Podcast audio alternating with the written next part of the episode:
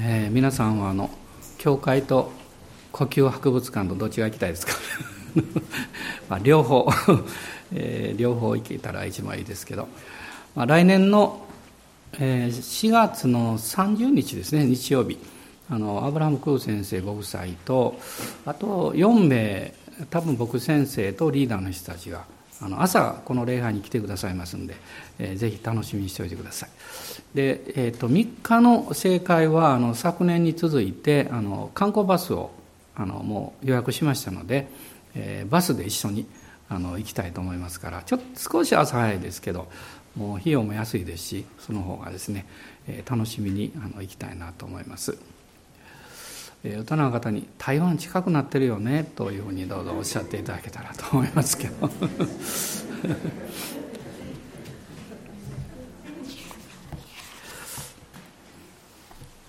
えー、今日からあのアドベントに入りましてあの4回ほど連続であのクリスマスに関するメッセージをしたいなというふうにあの思ってるんですけどもクリスマスに選ばれた人たち、まあ、こういう内容についてあの聖書を開いていきたいと思います。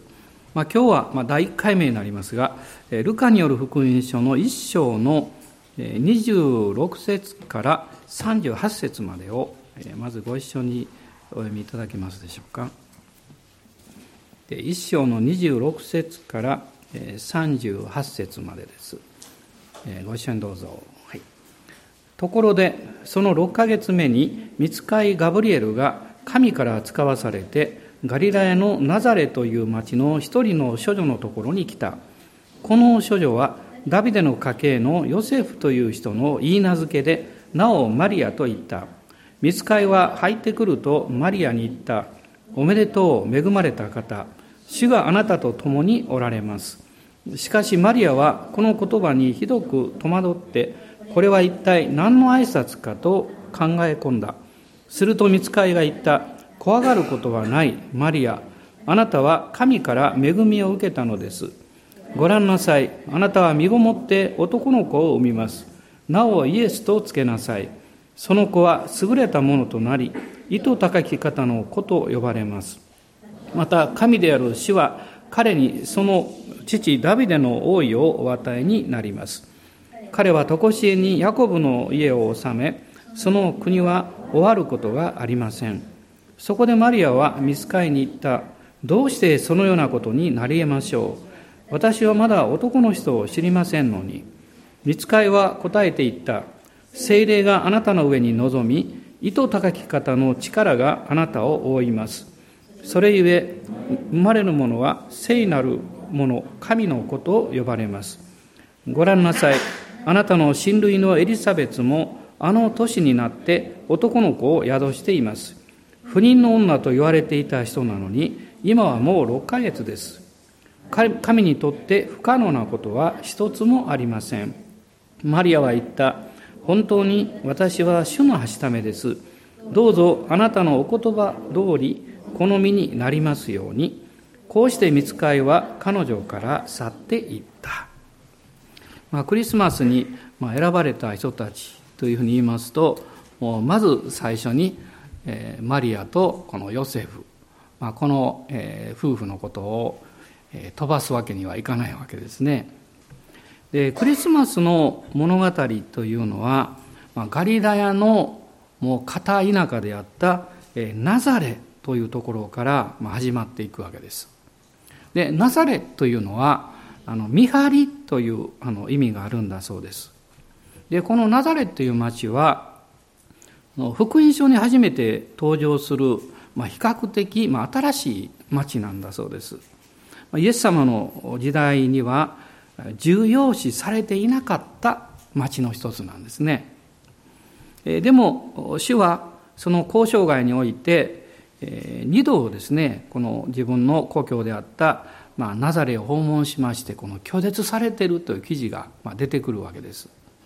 しかしそれにもかかわらず使徒行伝の実章を見るとですねペテロはイエス様のことをこのナザレ人イエスというふうにあの語っているんですね、まあ、それはおそらくあのへり下って私たちのところにおいでくださった救い主ということを、まあ、イエス様のことを、まあ、ペテロが表そうとしたんではないかなと思うわけです。で神様は、まあ、こういうふうにあまりこう目立っていない、えー、ある意味ではちょっと軽視されているようなですね、えー、そういう町をこのなぜ選ばれたのか、まあ、それは簡単な理由なんですね。その町には神が選ばれるにふさわしい人がいたからです。まあ、人間は外側の繁栄とか、その力とか、そういうものを見て評価するわけです。でも神様はそこにいる人をご覧になるんですね。まあ、どんなに小さくって目立たない町であっても、そこに主を愛する人がいると、神様を訪れなさいます。このナザレには、ヨセフとマリアというこの人物がいたわけです。で、その中でイエス様、あ神様はこのマリアをこのお選びになられたんですね。で、マリアという人、まあ、この人はこの一章の前半に 5, 5節の中に出てきますけれども、あの、ザカリアのこの奥さん、ね、えエリザベツの親戚にまあ当たるわけですね。でエリザベスという人物は非常にこう家系のいい、えーまあ、お家家柄でですね、まあ、その先祖は、えー、アロンの、まあ、大祭司アロンであったということが書かれています。ですから、まあ、このか、えー、祭司としてのこの家系なんです。でマリアはどの程度の親戚なのかよくわからないんですけれども、まあ、そういうこのか、えー、祭司の家系の、まあ、血筋を引いている人物であったということはこの言えると思うんですね。まあ、神様はこう聖書を見ると、えー、このマリアとヨセフがいるこのナザレを選ばれたように同時に、ダビデが生まれたベツレヘムを選ばれましたしあるいは、ベタニアという町そこにはあのマリアとマルタあるいはラザロがいたんですね。私たちは時々自分がどこで何をしているかとか、まあ、どういうことができているかとかまあ、そういうことによって、まあ、自己評価をこうしてしまうところがあります。まあ、励ましになればいいんですけど、そうでない場合も結構あるんですね。でも忘れてはいけないことは、神はあなたの心をご覧になっているということです。まあ、サムエルに対して主がおっしゃったように、人は外の顔形を見るけども、神は心をご覧になる。もう少し厳密に言うとですね、その人の中に信仰があるかどうかということをご覧になります。信仰というのは、それは神様とあなたとの関係なんですね。その関係というものを大切に考えている人、大切に考えない人、時にはそれを拒絶したり、無視をする人たちがいるわけです。この信玄の3章の6節の中にこういう有名な言葉があるんですね。それは、あなたの行くところ、どこにおいても主を認めよ。という言葉があります。で、これは何を言ってるかっていうとですね、まあ、二つのことが考えられるわけですね。一つは、あなたがたとえ地の果てにいようと、主はもうすでにそこにおられるんですよ、ということを言えます。でももう一つの大事なことがあるんですね。それは、あなたが行くところは主が共におられて、あなたがとどまるところを祝福しようとしておられるんだということです。私たちはこの人生のこの歩みの中であの実は無意識のうちにですねいろんなものを持ち運んでいるわけです。あなたの持っている良いものもあるいは悪いものもですねあなたが行くところにそれが出てくるわけです。でも主はこうおっしゃってるんですね。あなたがイエス様を信じて新しく作られたということはあなた自身がどういう人物であったとしてもあなたの中にいらっしゃる救い主が素晴らしいお方であって、この私たちの人生をあがない、許し、清めてくださる。そして、神様の祝福をこの持ち運ぶものとして選んでおられるということです。ですから、この御言葉があなたの行くところどこにおいても主を認めようという時に、主が共におられるというだけではなくってですね、私がここにいるので、この場所は祝福されるんだということを宣言することです。それを確認することですね。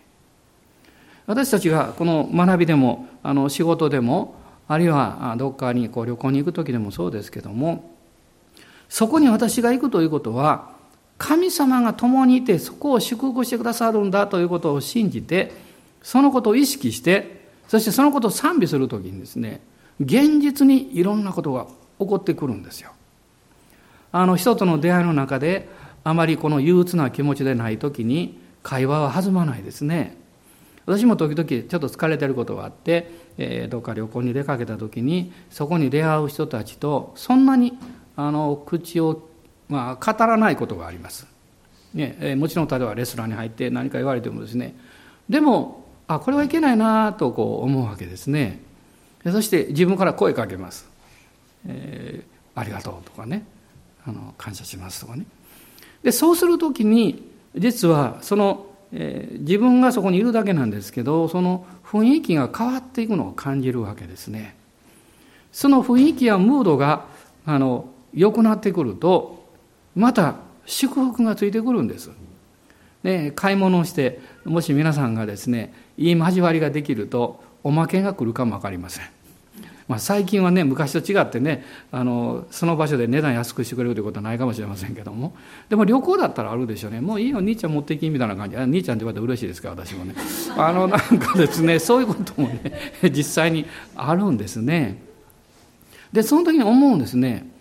あ神様の祝福を私たちは毎日運んでいるんだということです。その運ぶための祝福をたくさん受ける場所が礼拝なんですよだからこの礼拝において神様から上の上からの恵みをたくさん受けてですね、まあ、今週もあなたが使わされるところで笑顔とか会話とかあるいはあなたができることとかいろんなことを通してこの祝福を流していくんですね。もしこういうふうに人々が言ってくれたら最高だと思いますね。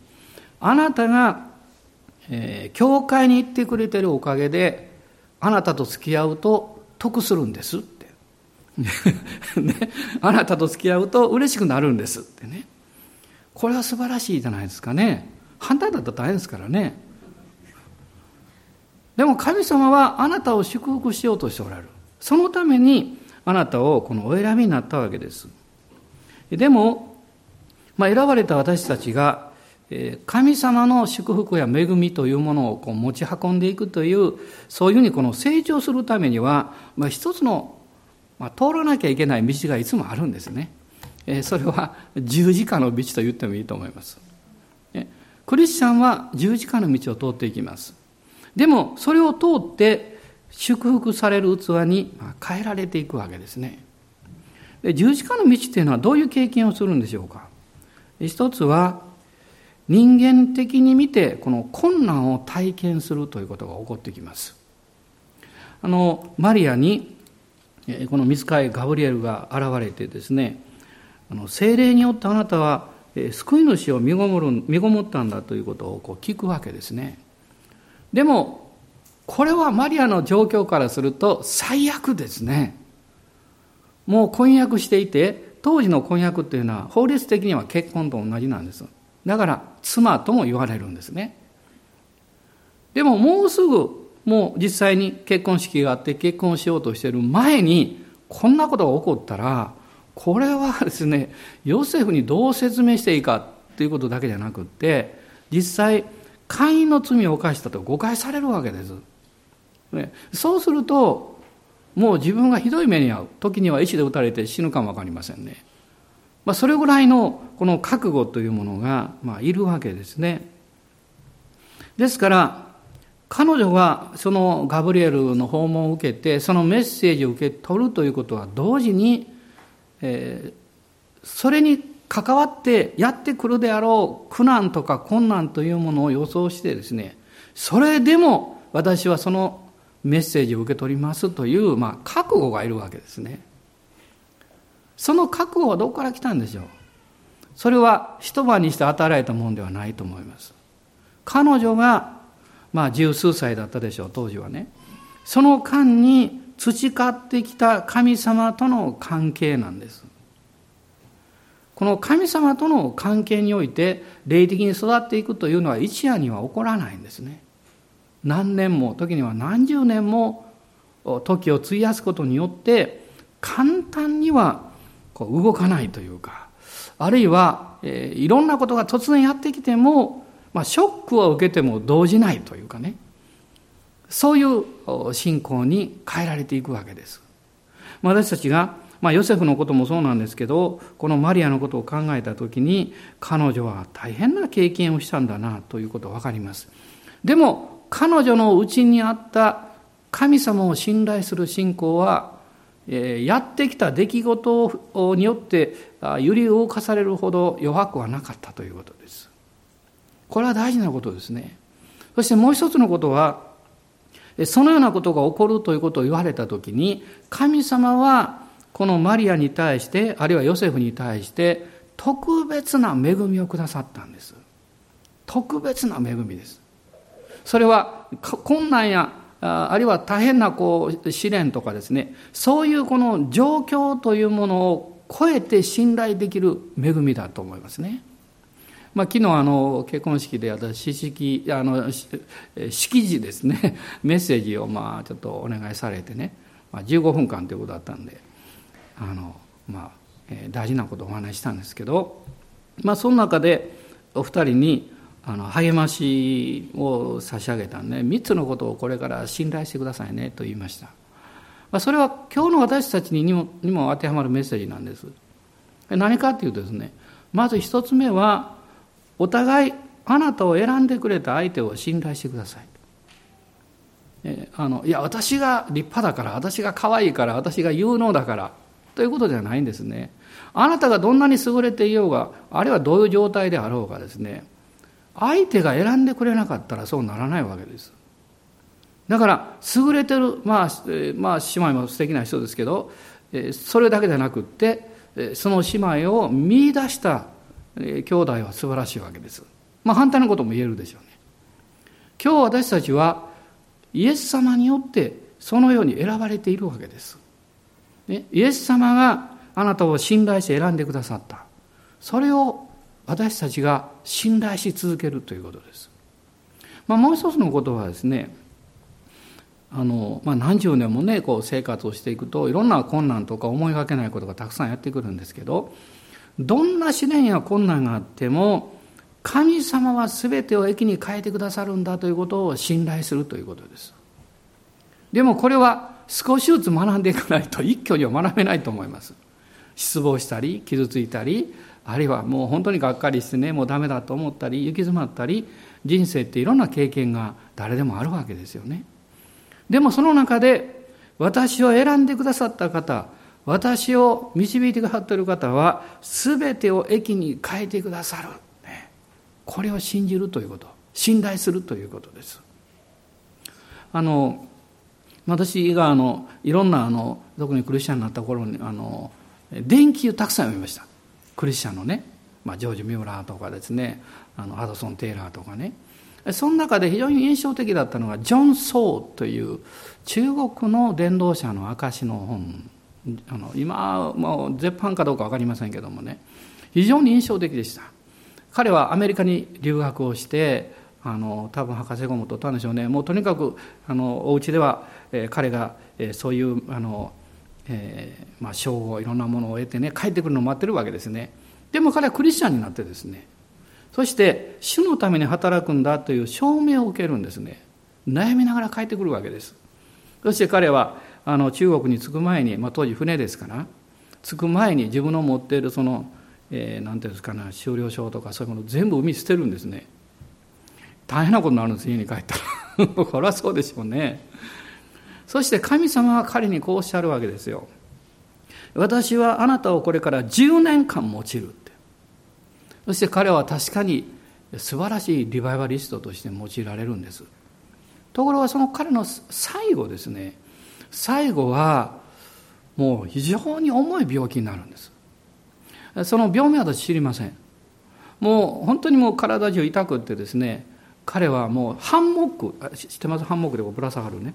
ハンモックの中で寝ていたそうです何か触られたり触れられるとすごく痛いもうなかなか眠れないもうそういう最後はそういう状況の中にあったんですね私読みながらですね神様が選ばれた人、どうしてこんなひどい目に遭うんだろうかって、まだクリスチャンなんて幼いですからね、よくわからなかったですね。でも彼は、それによっても自分の信仰とか生き方を変えなかったんですね。動じなかった、決して。つまり、今わかるんです。つまりそれは、困難よりも試練よりも、彼が神様からいただいていた祝福の方がはるかに大きかったということなんです。もっと別の言い方をすると、彼の信仰の手は大きかったということです。皆さんちょっと手を出してみてください。大人の人と比べてどっちが大きい？まあそれはどっちでもいいんですけど。これはあなたの手でしょう。でも、あなたの信仰の手はどうなんでしょうかね。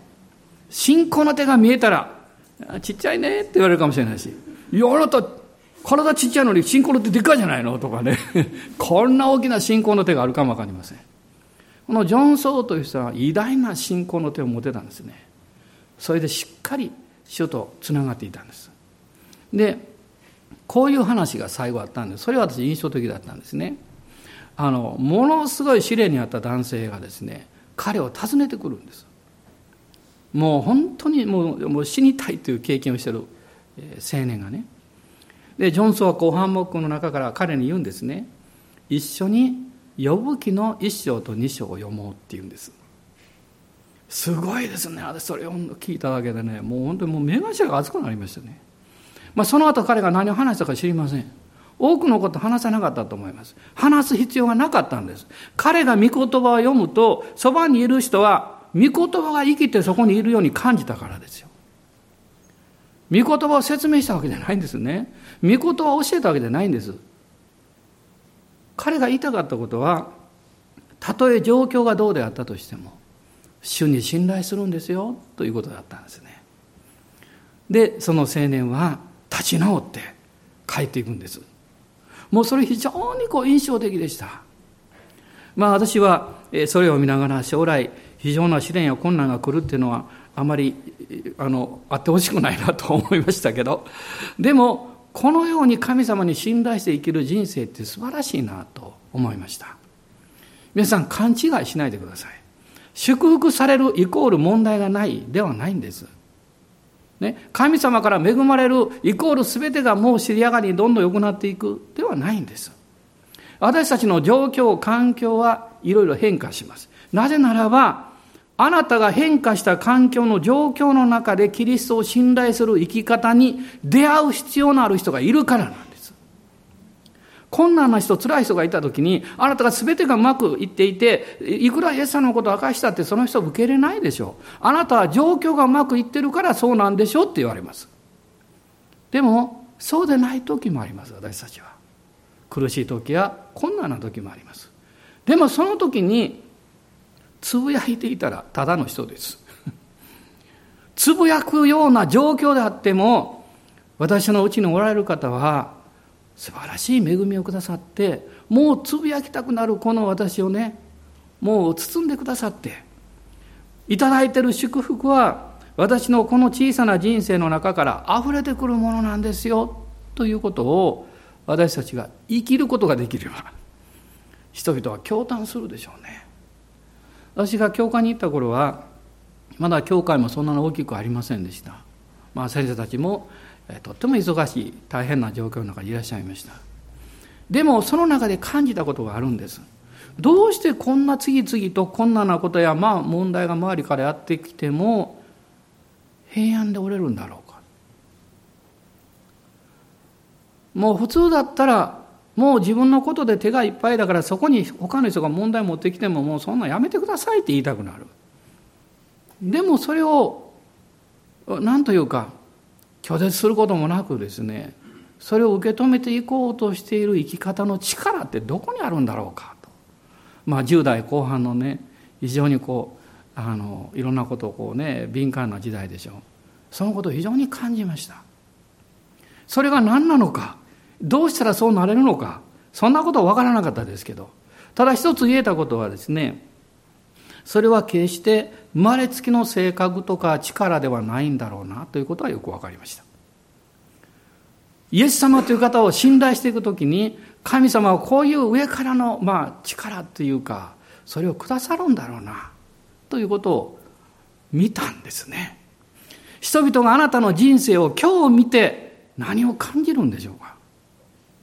マリアはこの最悪に聞こえるような状況を受け入れたんですね。そしてこの十字架を通っていく道を歩き始めたんですね。これはすごいことだと思います。もちろんそういう道を歩いていくということは自分の思いとの葛藤というのが起こってきます。戦いがやってきます。彼らは救い主を、まあマリアは身ごもって救い主を受け入れたにもかかわらず、ね、この歩んでいった道は困難の連続でした。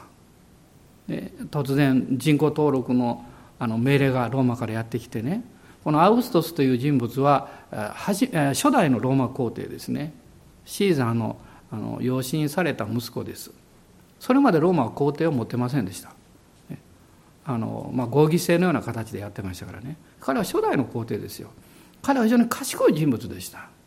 国を治めるために彼があのまず地位を得たことはですね人口登録をさせるということです。そうすることによってあの税金をきちっと、ね、あの納めさせることができるからですね。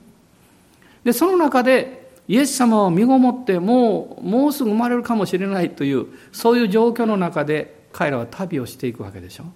ナザレからベツレヘムまで。このユダの産地まではおそらく200キロ近いと思いますね。その旅をしていくわけです。そしてベツレヘムに行っても泊まる宿屋がなかった。もう人口登録でいろんな人が来てるからスペースがないわけです。もう私がもしそこにいたら言いたいと思います。神様救い主を身ごもってる人がいるのに宿屋ぐらい何とかしてあげてくださいって。でもそうならなかったですよ。結果的には家畜がいるところで出産してそのイエス様を会話桶に寝かさなきゃいけない。状況が起こったわけでしょう。でも彼らはつぶやいてはいないですね。その状況に対してなぜなんですかと祈ってもいないですね。私はこれは想像ですよ。彼らの祈りは絶えずこういう祈りだったと思うんです。この困難を取り除いてくださいではなくてこの困難の中にあってもそれを乗り越える力をください。あなたはどちらに祈りされますか？問題を除いてください。もちろん祈ってもいいんです。間違ってはいません。でももう一つの祈りはもっと大切じゃないですかね。それに圧倒されない。それを超えていくことのできる恵みをください。彼らはそれを得たんですよ。そしてしばらくすると命を狙われましたからエジプトに行かなきゃいけなかったんです2年間エジプトで滞在しました突然ですから準備もないでしょう。でも神はちゃんと準備された。東から来た博士たちが黄金を持ってきてですね、彼らのエジプトの2年間の生活ができるちゃんと費用を備えてくれました。主に従うっていうことは、あなたが状況、困難を見て悩む必要がないということなんです。私たちはビジョンを、えーえー、何か先に考えて何かを作り上げようとすることもできます。でももう一つは、思い煩いを作り上げることもできます。次はこういう困難があるだろう、こういう辛いことがあるだろうと考えてですね、そういう家を先に建ててしまうことができるかもわかりません。でも今日私たちは選びたいと思うんです。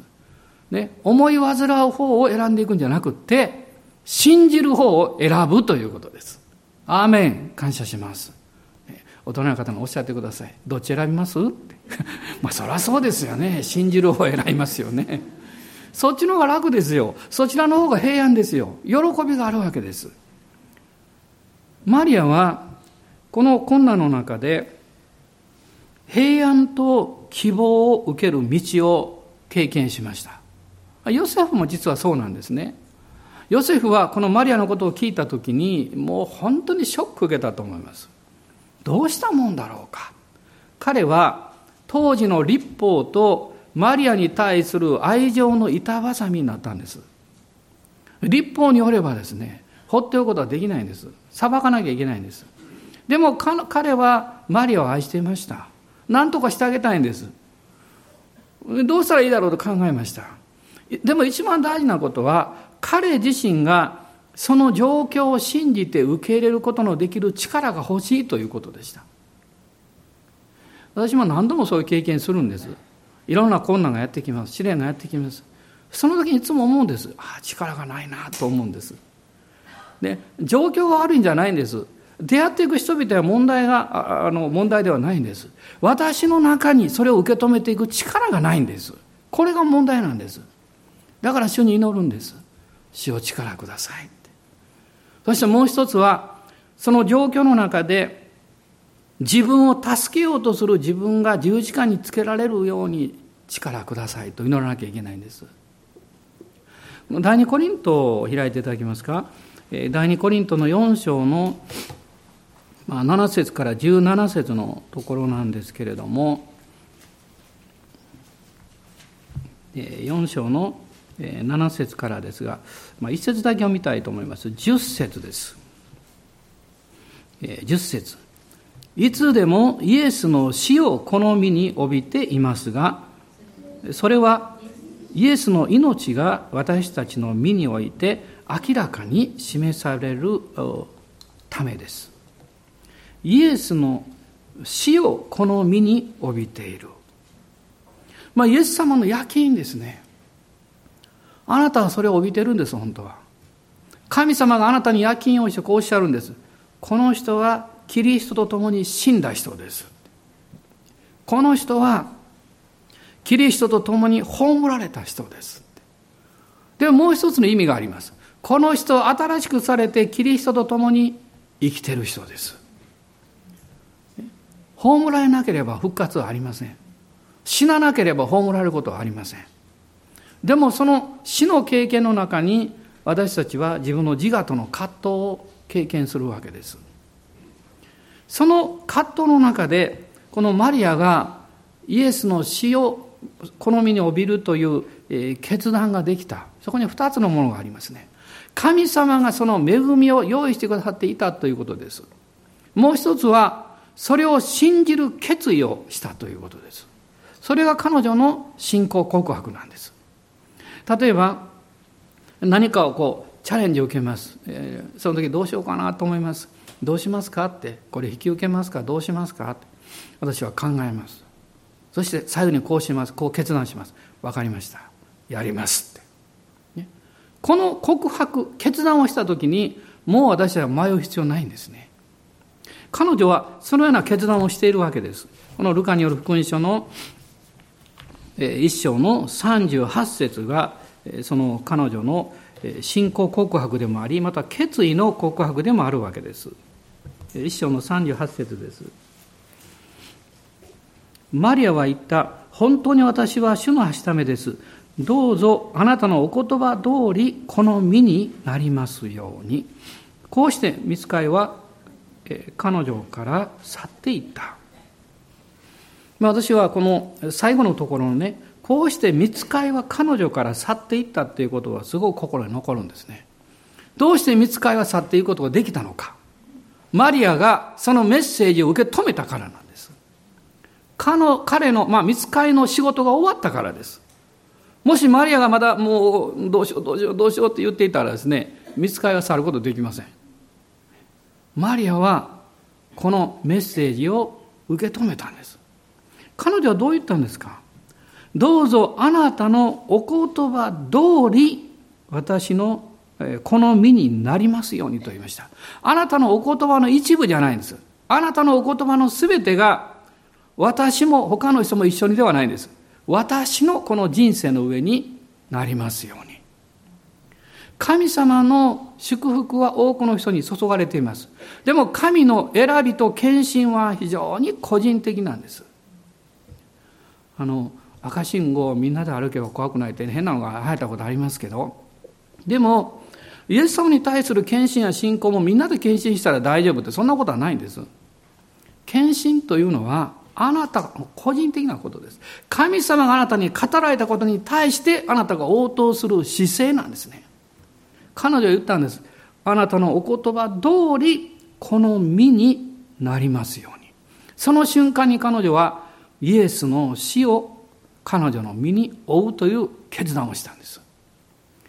このクリスマス、私は個人的にも、この教会にとっても、神様が大きな祝福をくださると信じてるんですもうまた皆さんに説明しますけどいやどうしてこういうことがということが一つ二つ起こってきてるんですけどでも、それをこう受け取る時にですね何というかそれがどういうものだからどういう内容だから受け取ろうというところからはもうかなり卒業してますのでね。以前だったら良いものだったらありがとうございますってもらってたと思いますけど今はもうすごい卒業しましたから良いものであろうがそういうふうに感じなかったとしてもこれあなたの本当に御心ですかっていうことを考えるようになりました、えー、ちょっと遅いかもしれませんけど 考えるようになりました。そしてあなたの導きと御心であれば 良し悪しに関係なく受け取っていきたいといつも思っています。皆さんいかがでしょうか？皆さんもそうだと思うんですね。そのように私たちが主に対して従っていこうというその気持ちや心を持っているところに私たちの良い天のお父様が良いものをくださらないはずがないでしょう。もう溢れる祝福をくださらないはずがないでしょう。私たちは祝福を求めているんじゃないんです、本当は。そうではなくって、この父に愛されている喜びをもっと経験したいと思っているだけのことなんです。神はその私たちの信仰にもう何というか黙っていることができないんですね。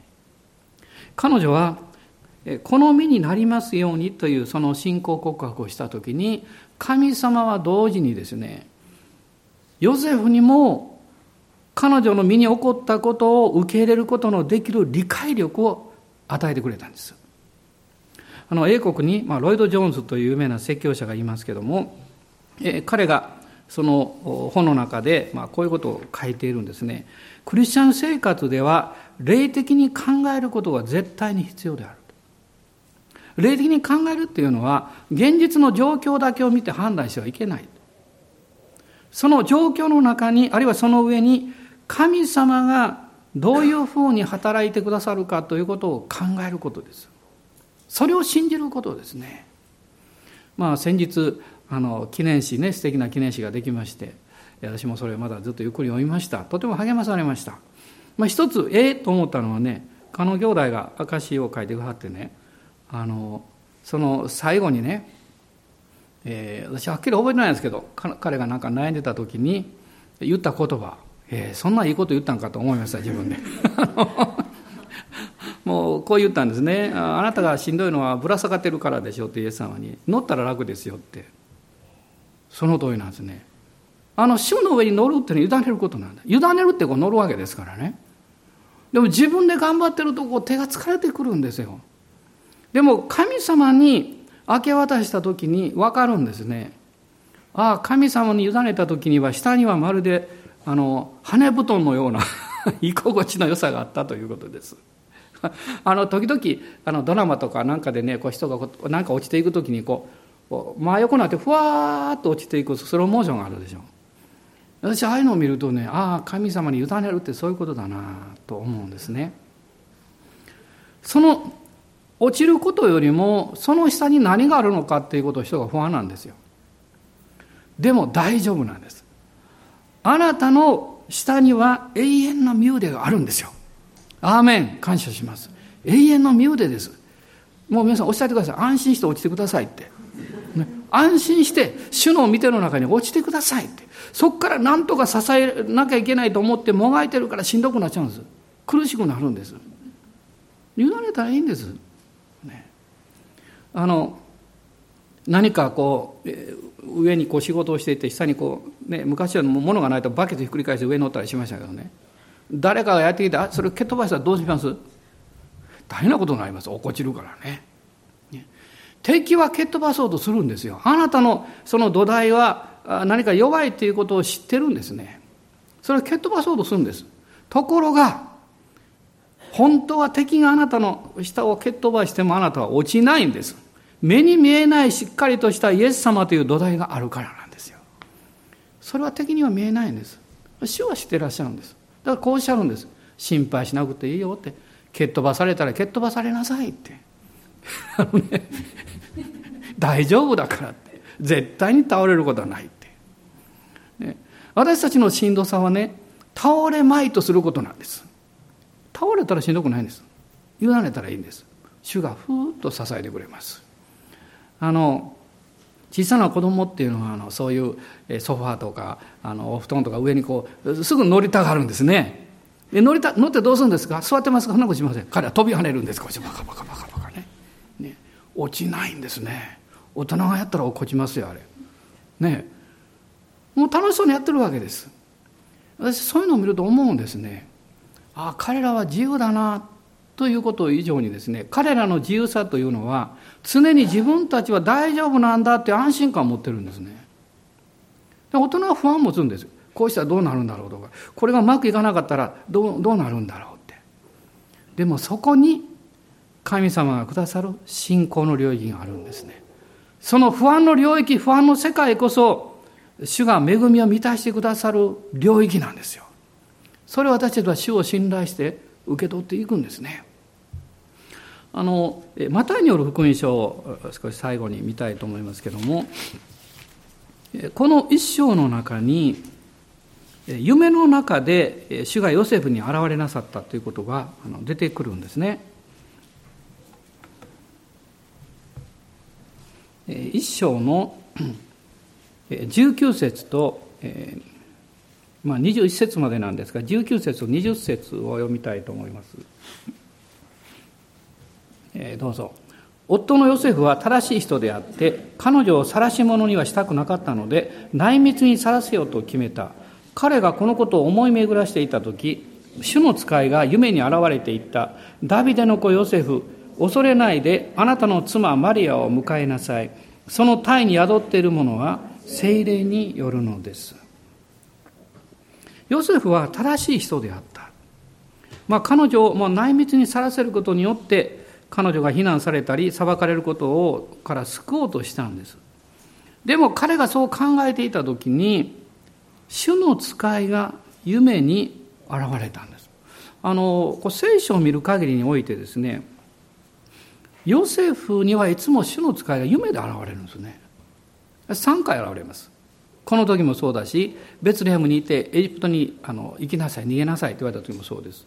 エジプトにいて2年経って帰れと言った時もそうです。なぜなんか分かりませんけど 神様はそうなさるんです。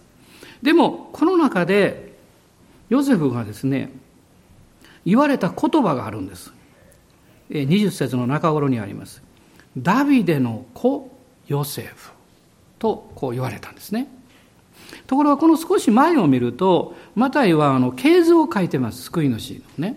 その系図の中で16節を読んでください。ヤコブにマリアの夫ヨセフが生まれた。キリストと呼ばれるイエスはこのマリアからお生まれになった。まあ、あと17、えー、節も読んでいきましょうか。それでアブラハムからダビデまでの代が全部で14代。ダビデからバビロン移住までが14代。バビロン移住からキリストまでが14代になる。でダビデからですね14代バビロン移住まで。それから14代ですからその前こう2つの28になりますね。その1代前がこのヨセフの時代。でということは彼の親はですね、まあ、26代ずっとダビデの子孫として来てるわけですね。で彼は27代目になるでその中で彼はここでヤコブにマリアの夫ヨセフが生まれた。つまり彼はヤコブの息子なんだよと言ってます。ところが見つかいが現れた時にヨセフにダビデの子ヨセフと言いました。あのこのダビデの子とこう言われる時にですねそこには、えーえー、現実のこの秩序とかえ今の状況ではなくてですねその信仰によってこれが語られているわけです。あのバルテマイがイエス様が来た時にナザレのイエスが来たということを聞きましたけど彼は信仰によって聞こえたのでナザレのイエスと言いませんでしたね。ダビデの子イエスよ私は憐れんでくださいと言いました。ここで主の使いがあなたはヤコブの子だけどあなたはダビデの子なんだこう言われたとしてもですね彼がそれを理解する力を持ってなければ次の言葉は出てこないんですねこれを受け入れることできないんですね。つまり、ダビデの子、ヨセフと言われたとき、霊的な理解力が与えられてるんです。あ、私はダビデの子孫、つまり救い主がお生まれになるその賭けの中にいて、そしてその中で私が神様から委ねられている務めというものがあるんだということを彼は信仰によって受け止めたということです。これは私の生き方の中で非常に大事です。あなたには、あなたしかできない務めがあるんです。神様はあなただけに委ねておられる務めがあるんです。最近私ある方とあの、まあ、牧師ということで話をしました。で、彼は私に聞きました。先生は牧師っていうのはどうどういう責任、まあ、働きがあると思ってるんですかと言いました。で、私こう、すぐにこう答えました。私が今教えられていることは、私は御言葉によって人々を幸せにするという責任を持ってるんですと言いました。でも、その根底にあるのは何かっていうとですね、神様は私にしかできないこと、あるいは私にだけやらせたいと思っていることを持っておられると信じています。これが個々のユニークさなんです。す、べ、てが、えー、ど、あなたのすべてが他の人もできるんであれば、あなたの存在に意味ないです。あの、開拓の初期に、もうイライラしてることがあってね、まあ、初期から言われた方はごめんなさいね、あなたが言ってるわけでは、言おうとしてるわけじゃないんでね。あの、もう自分がイライラしてたのね、もうなんでもうみんなこういうことを思ってやってくれないんだろうかみたいなね、そういう気持ちになったことがあるんです。まあ、なったことがあるという時々あります。ね、まあ、今はほとんどないですね。今本当にないんです。でも初期はそういうのありました。である時一緒に祈ったんです。主よ、どうしてですか？私のような熱心で、あの、霊に燃える人をもっとたくさん与えてくださいって祈ったんです。本当に祈ったんですよ。で、その後で静かに考えてました。そうすると主がこういうふうにおっしゃったら思ったんです。あなたのような人は一人で十分だ。なるほど、そうだなと思いました。私のようなゴロゴロったらややこしくてしょうがないです もう難しくてしょうがないですよね。その時は悟ったことあるんです。あ、そういうことかと。私には私なりの務めがあって、私にしかできないことがあって、で、私にできないことを他の人ができるわけですから。それを認めて受け入れ合うことによって、私たちはキリストの体を立て上げていくんだなって分かったんですよ。その時から随分変わってきました、考え方がね。でも、そこにはですね、私のキリストにあるユニークさというものを受け入れる理解力があるんです。だからいつも良い意味でですよ、自信があるんです。私にしかできないことがある。私はそれをするんだって。他の人がやってることができなくても構わないんです。私にしかできないことを神が委ねておられるから。だから他の人の真似をしない。他の人がやろうとしていることを私もやろうという、まあそれだけのことで心を奪われない。私にがなすべきことは何なんですかで、その方に言ったんです。今、私が思うことは、私が牧師として神様から今、えー、そういう導きを受けて歩いているけれども、この私しかできないことをもっとやりたいんですと言いました。それは他の方こと他の人ができることは兄弟してもやってくださるんだからそれぞれ。だからどうぞ皆さん牧師を見てなんでそんないつも変わったことするのって思わないでくださいね。その出発点はそこにつながってるかも分かりません。神様はあなたをそのように大切に考えていらっしゃいます。そのようにこう霊的理解力を与えられた時にヨセフは次のことを実行できたんですね恐れないであなたの妻マリアを迎えなさい。これどういう意味ですか？恐れないで、あなたはあのマリアと一緒に困難を迎えなさい。あなたは恐れないで、マリアと共にこれからやってくるであろう試練を迎えなさいって。彼は決心したんですね。そしてその信仰はマリアから溢れていきました。このルカによる福音書を読んでいくとですね彼女が精霊に満たされてそしてああもう人々が私を幸せ者と呼ぶでしょうと言っています。現実はそうでないんです。でも彼女はそう呼んでいます。自分の人生を作り変えてるんですね。あなたの人生は変わることができるんです。あなたの人生は新しくなることができるんです。神がその計画と霊的な祝福をちゃんと準備しておられるんです。それを用いればできるんです。才能ってみんな違うんですね。あの一人一人見てるとおーっと思うことたくさんあります。ある子供見ててもある子は絵が上手だしある子はね何かこう作ったりするのが上手だしある子供は走るのが好きだし、ね、いろいろ違いますね。でもし私たちがその一人一人を見てその子がやってないことやできないことを見てその子を見たらどうなるんでしょう？なんでできないの？とかね。こういうこともっとやりなさいとかね。そこから出てくるのは批判とかあるいはもうプレッシャーばっかりでしょう。でもその子供ができてることを見たらどうでしょう？すごいね。ってすごいねって。僕足が速いね。とかね。え上手だね。とか。いやどうしてこんな細かい仕事ができるの？それは神様が一人一人に与えておられるこのユニークさがあるわけでしょう。それを私たちが真に自分の姿を認めていくのは周りと比べてではないんです。あなたや私を作ってくださった主の選びの中でそれを認めていくんです。受け止めていくんです。そしてそれは毎日毎日始まっていく仕事だと思います。新しい今日という日がこの新しい1週間のあなたにとっては素晴らしい出発点です。ですから死を見上げて歩いていきましょう。アーメン。感謝します。どうぞお立ち上がりください。一緒に主を礼拝したいと思います。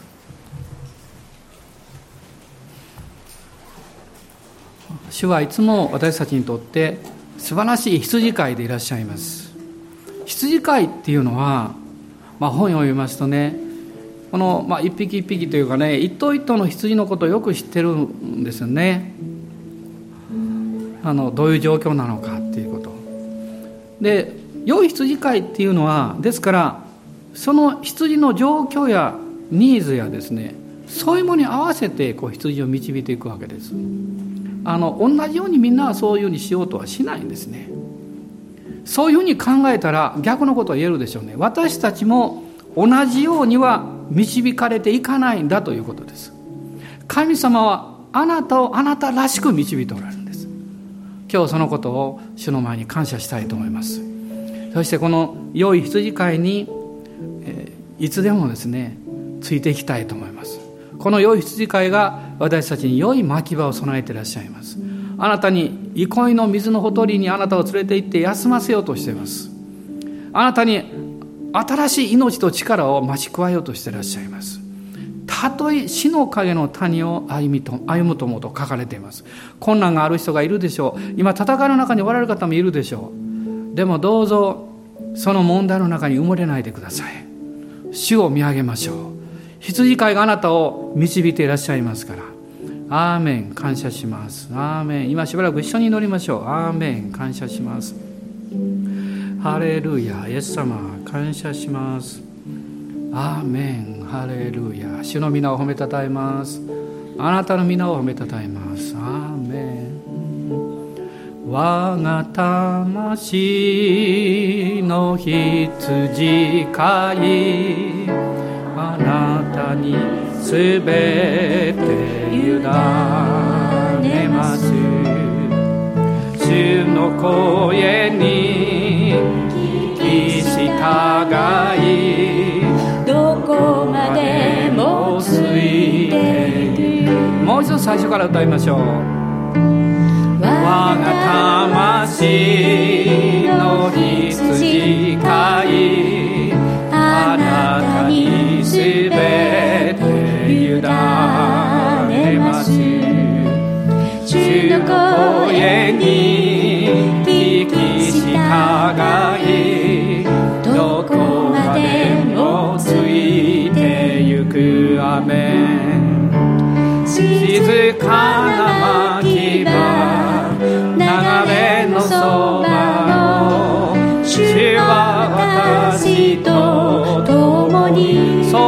は共にいらっしゃいます。険しい山も暗い谷間も主は私を導く雨険しい山も暗い谷間も主が私を導く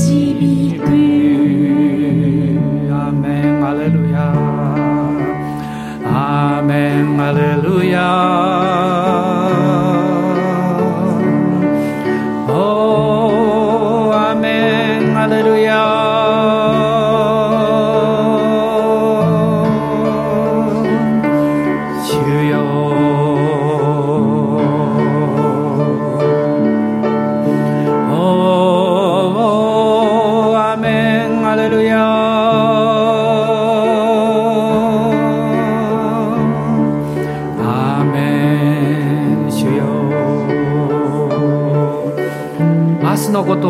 煩うなとおっしゃっています。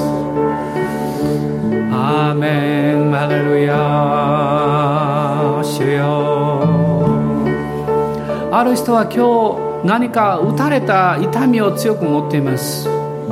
まだ完全には癒されていません。でも主が今日あなたに特別に触れていらっしゃいます。あなたの打ち傷を癒していらっしゃいます。主が打たれてくださったからです。あなたの痛みを癒してくださいます。主が悲しみと痛みの人としてそれを負ってくださったからです。ですから主を見上げてください。もう自分を責めるのをやめてください。自分の失敗失敗を振り返って何か失望し続けるのをやめましょう。主を見上げましょう。アーメン。感謝します。ハレルヤ。ハレルヤ。羊飼いがあなたを導いています。恐れるなとおっしゃっています。私についてきなさいと主はおっしゃっています。